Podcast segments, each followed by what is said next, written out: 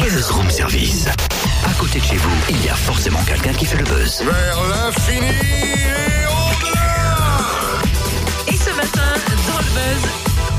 propose un réveil cinématographique toute la semaine en fait sur Fréquence Plus puisque la semaine dernière on vous a offert votre séjour à Gérardmer à l'occasion du 21e Festival international du film fantastique. On était sur place pour sentir l'ambiance, voir des films. Moi, je ça sens bien, je l'ai chaud, chaud, chichi.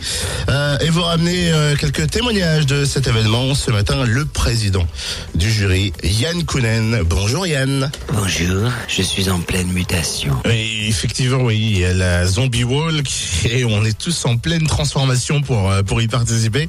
Alors euh, Yann Kounen, réalisateur de Doberman notamment, 99 francs, jury du 21e Festival international du film fantastique. Comment vous naviguez entre ces différents rôles et ces différents films? Il y, a, plusieurs manières, si tu veux, je pense, de. C'est une histoire de personnalité. Il y a plusieurs manières de faire des, les films. Où tu es un fan d'un genre particulier, c'est toujours un peu la même histoire de toute façon que tu vas raconter.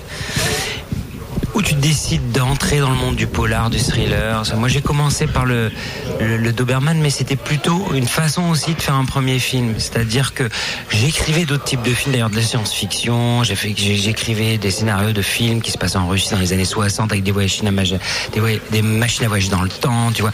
Mais aucun producteur français ne voulait partir ça. Donc je me suis dit, tiens, je ferais bien ce film parce qu'il y avait les romans de Joël Houssin qui sont- qui étaient romans cultes, je ferais bien ça parce qu'il y a une place pour une sorte de western urbain euh, français de ce type. Parce que pourquoi on fait pas ça nous? Et, donc ce film il vient de là, d'une espèce d'envie comme ça, d'un cri. d'un- Et puis après une fois que t'as fait ça, t'as fait un film. Donc après tu vas te dire tiens, je me suis, ce que j'ai laissé de côté dans ces dernières années, c'est aussi une forme de recherche mystique sur la nature de la réalité, sur rapport à la nature, ces choses-là. Et donc à ce moment-là j'ai fait euh, Blueberry en deuxième film. C'est une façon d'être imprévisible. Quand on voit notamment que l'on passe de Coco Chanel aux infidèles, c'est un peu une ambiance qui règne ici. Mais tu, mais tu sais, moi, moi l'histoire, c'est que c'est aussi une surprise pour moi. C'est-à-dire qu'en fait, je suis imprévisible pour moi-même. Euh, faut comprendre.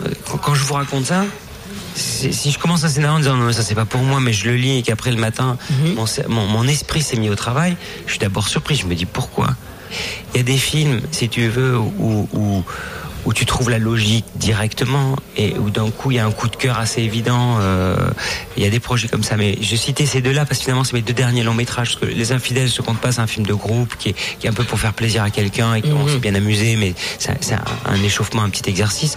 Mais les deux derniers films pour moi sont donc Coco Chanel et 99 francs. Et eux, ils sont ces deux derniers films sont euh, sont faits comme ça, c'est-à-dire recevoir un scénario auquel on ne croit pas forcément. Et d'un coup, être pris dans un projet, ça devient. euh, voilà, on, on met vraiment tout son, son, tout son, tout son cœur dans, dans le film. Et, et c'est vrai que chaque fois que j'ai fait ces films, j'étais en train d'en écrire d'autres qui n'ont pas pu se faire pour X raisons. Ou que ou dont j'ai même des fois arrêté l'écriture pour ne pas la reprendre. Parce que dans le cinéma, quand vous êtes metteur en scène, vous faites, euh, vous en écrivez quatre pour en réaliser un, quoi. Hein. Donc il y a- il y, a cette espèce de, de, de- comme un, un architecte fait des projets euh, complets, puis finalement il gagne un, un concours sur quatre, en tout cas. Un festival assez chargé en émotions sanguinaires. Sachez que le Grand Prix 2014 a été attribué au film Miss Zombie du réalisateur japonais Sabu. Ou Sabu. Je te l'aurais plutôt euh, donné, moi, euh, en tant que zombie, t'étais pas mal. Enfin, faudrait des photos, quoi. Le film raconte en tout cas l'histoire d'une morte vivante qui devient un troublant objet de désir dans la famille aisée dont elle est la domestique. Bon appétit bien sûr.